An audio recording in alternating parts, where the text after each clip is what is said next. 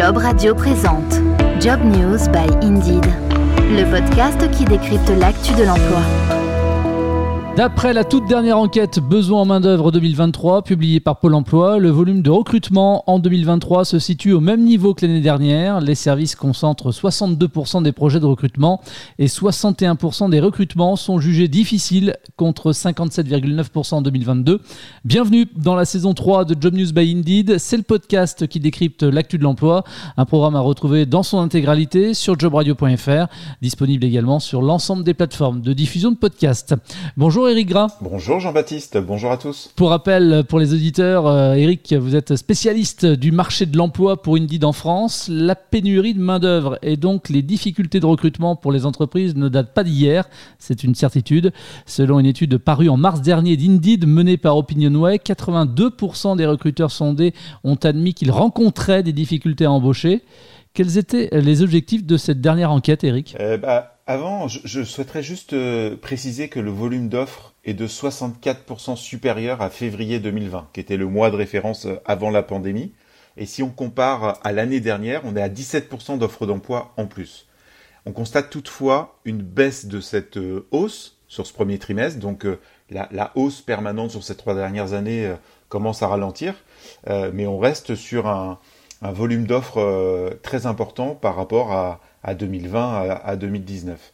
Il faudra suivre également de près euh, l'effet des contrats liés à la saisonnalité estivale, avec des prévisions qui sont déjà annoncées comme, euh, importantes, liées notamment à la forte reprise du, tourisme. Il y a au moins 200 000 postes qui vont être vacants euh, dans, les jours qui arrivent. Justement, euh, Eric, donc pour répondre à, la question euh, concernant les, objectifs de l'enquête sur les difficultés de, recrutement Pour répondre à ta question initiale, l'objectif de, cette dernière étude, c'est de mieux comprendre l'inadéquation qu'il y a entre l'offre et la demande à travers le prisme compétences et aptitudes, donc hard skills, soft skills, comme on a l'habitude de, l'entendre, à la fois à travers la vision des recruteurs, mais aussi, bien sûr, la vision des candidats. Donc la France, est confronté à des nombreux défis sur le marché de l'emploi. Pénurie de main-d'œuvre, vieillissement de la population, inversion des pouvoirs entre candidats et recruteurs. Je dis toujours qu'on est passé d'un marché de sélection à un marché de séduction. Aujourd'hui, les recruteurs reçoivent des candidatures avec des compétences manquantes ou imprécises pour un poste spécifique, ou décident d'embaucher des candidats sans compétences standards et doivent être agiles avec des candidats aux compétences transférables. L'objectif principal, c'est de s'adresser aux salariés et aux employeurs sur le thème spécifique du recrutement aujourd'hui sur un marché qui offre des profils très variés. Pas toujours ceux que les recruteurs recherchent ou auxquels les candidats sont formés. Et donc à travers cette étude, ce sont plusieurs questions qu'on a souhaité aborder. Les recruteurs sont-ils prêts à embaucher des candidats sans l'expérience souhaitée, dans un contexte de forte pénurie? Les candidats sont-ils timorés pour postuler à des postes pour lesquels ils pensent ne pas être formés, ne pas avoir les compétences. Trouver le bon profil correspond à des critères précis. Et c'est également devenu un défi pour la quasi-totalité des managers qui s'investissent dans la phase de recrutement. Tous les secteurs sont frappés par la pénurie de main-d'œuvre. Toutefois, les managers qui travaillent dans les services ainsi que dans le commerce, les transports, euh, l'hébergement, la restauration, rencontrent un peu plus de difficultés à trouver des profils adaptés à leurs attentes. 87% pour chacun d'entre eux, contre 83% dans l'industrie ou le BTP par exemple. C'est également le cas des petites et moyennes entreprises. 91% des recruteurs d'entreprises de 20 à 49 salariés et 89% des recruteurs d'entreprises de 50 à 249 salariés rapportent des difficultés contre 83% dans les entreprises de 1000 salariés et plus. Plus en détail, ce sont les profils intermédiaires en gros ni senior ni junior, qui font le plus défaut. 53% dans le cas euh, de profils spécifiques. Et combien de personnes finalement ont été interrogées pour euh, qualifier finalement l'échantillon euh, représentatif de cette enquête? Toujours un échantillon représentatif de plus de 1000 personnes. Donc là, on est sur un échantillon de 1036 personnes. Et on a donc 519 recruteurs, 517 candidats. C'est une étude qui a été réalisée du 16 au 23 février 2023 par Indeed France avec euh, l'Institut Opinionway. Alors vous en avez parlé euh, il y a un instant, mais j'aimerais bien revenir quand même sur cette question qui me paraît aussi centrale. Est-ce qu'il y a vraiment des, profils plus difficiles que d'autres à recruter? Et on peut peut-être aussi parler des, secteurs où euh, subsistent ces difficultés. Honnêtement, aujourd'hui, il faudrait plutôt se demander s'il existe des secteurs où il est relativement plus facile de recruter. La réponse, c'est qu'aujourd'hui, tous les secteurs sont en tension. Et surtout, tous les niveaux de qualification sont difficiles à recruter. Col bleu, col blanc, avec ou sans qualification, et pour des raisons parfois communes. 64% d'offres d'emploi en plus, je l'ai dit tout à l'heure, mais il n'y a pas 64% de candidats en plus. De plus, les attentes et les besoins des candidats ont évolué, et parfois la mauvaise compréhension entre les uns et les autres perdure. Par exemple, les candidats auraient le profil mais n'osent pas envoyer leur CV. C'est aussi tout cela qu'on a voulu voir à travers euh, les résultats de cette étude. Dans quelle proportion maintenant il y a une euh, véritable inadéquation entre les profils recherchés et les candidatures reçues Alors 86% des recruteurs éprouvent des difficultés à recruter un profil qui correspond précisément aux critères envisagés pour le poste. Près de 2 chercheurs d'emploi sur 5, 39%, jugent difficile de trouver des offres qui correspondent à leur profil. Et on a 90% des chercheurs d'emploi qui pensent que les recruteurs peinent à considérer les candidatures n'ayant pas exactement le profil attendu lors des recrutements. Les recruteurs sont un peu moins tranchés sur la question, ils sont quand même 77% à approuver ce fait. Et quand on leur pose directement la question, euh, recruteurs comme chercheurs d'emploi sont d'accord sur l'existence en France d'une forte culture du profil idéal qui vient compliquer les recrutements, respectivement 83 et 90%. Ouais, c'est presque culturel, on va dire. Dans quelle mesure les candidats interrogés dans le cadre de l'enquête éprouvent-ils des difficultés à trouver dans les annonces publiées des profils correspondant à leur expérience professionnelle, leurs compétences, leur parcours scolaire, leur connaissance du secteur. Ils sont 39% des chercheurs d'emploi qui jugent difficile de trouver des annonces qui euh, citent des profils comme le leur. Et finalement, on pourrait se poser la question, les compétences mises en avant dans les offres d'emploi sont-elles un frein à la candidature? Absolument. 91% des chercheurs d'emploi se sont déjà sentis euh, intimidés par les compétences exigées dans une offre d'emploi, au point de ne pas postuler. Ce sentiment, communément partagé euh, d'une barrière bloquant ceux qui ne cocheraient pas toutes les cases, s'avère particulièrement limitant dans le cadre de la recherche d'emploi. Et pour cause, 90% des chercheurs d'emploi évoquent en usage propre à l'hexagone favorisant une certaine retenue lorsque l'on estime ne pas avoir toutes les compétences demandées pour répondre à une annonce. 74% reconnaissent ne pas oser suffisamment postuler aux offres d'emploi quand ils n'ont pas toutes les compétences demandées. C'est d'ailleurs encore plus vrai, je le dis souvent, pour les femmes que pour les hommes, les femmes étant euh, plus honnêtes, et donc si elles euh, estiment ne pas avoir 80% des compétences demandées, elles ne, postulent pas. Donc elles ont du mal à faire le tri entre euh, les compétences vraiment essentielles et celles qui ne le sont pas. Le fait de ne pas oser répondre à une annonce s'explique aussi par un certain complexe d'imposture persistant. Les trois quarts des chercheurs d'emploi estiment nécessaire d'avoir à minima 70% des compétences attendues pour pouvoir prétendre à une offre. Les recruteurs partagent le même avis à 76%. Et l'ensemble des personnes interrogées, qu'elles soient du côté RH ou candidat, soulignent le fait qu'en France, on ne donne pas assez leur chance au profil atypique. Donc cette quête du profil parfait, qui se traduit dans les offres d'emploi par des nombreux critères listés ligne après ligne, renforce l'idée que les entreprises se montreraient fermées aux candidatures un peu plus originales largement répandue en France, cette habitude est pourtant contre-productive pour les deux parties. Elle peut décourager les candidats, les faire passer à côté d'un emploi qui pourrait leur convenir, mais aussi priver les recruteurs de potentielles pépites qui pourraient rejoindre leurs équipes. Alors cette enquête, elle met également en lumière une différence finalement euh, de perception dans les attentes entre recruteurs et candidats. C'est le vrai début finalement d'une explication aux difficultés de recrutement, non? Oui, il y a une vraie mécompréhension entre les uns et les autres. Premièrement, les critères recherchés par les recruteurs et ceux faisant le plus défaut selon les candidats eux-mêmes révèlent de profonds écarts de perception entre recruteurs et candidats. Alors que les chercheurs d'emploi semblent soucieux de leurs compétences, des hard skills, ou plus précisément de leur absence de compétences, les recruteurs font eux le constat d'un manque de soft skills chez les candidats qu'ils reçoivent en entretien. Alors s'ils doivent postuler à une offre d'emploi qui ne correspond pas à leur profil, les candidats misent avant tout sur leurs soft skills.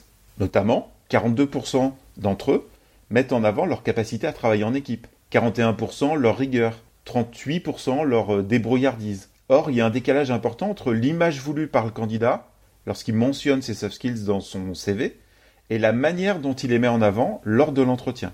Et donc, l'image perçue par les recruteurs est mauvaise, ces derniers n'étant pas euh, comblés ou pas assez convaincus lors de l'échange. Et finalement, si on se concentre un peu plus là-dessus, pour illustrer ces écarts de perception, selon les recruteurs, quelles sont les trois principales lacunes euh, des candidats? Bah, Ce sont surtout les soft skills qui semblent faire défaut aux, candidats selon les recruteurs. Selon ces derniers, les critères qui euh, font le plus défaut aux candidats, c'est euh, la rigueur, 37%, la débrouillardise qu'on a cité pour 31%, une expérience professionnelle pertinente dans le poste à pourvoir, 27%, une capacité à travailler en équipe, 27% également, et des compétences métiers spécifiques, 24%.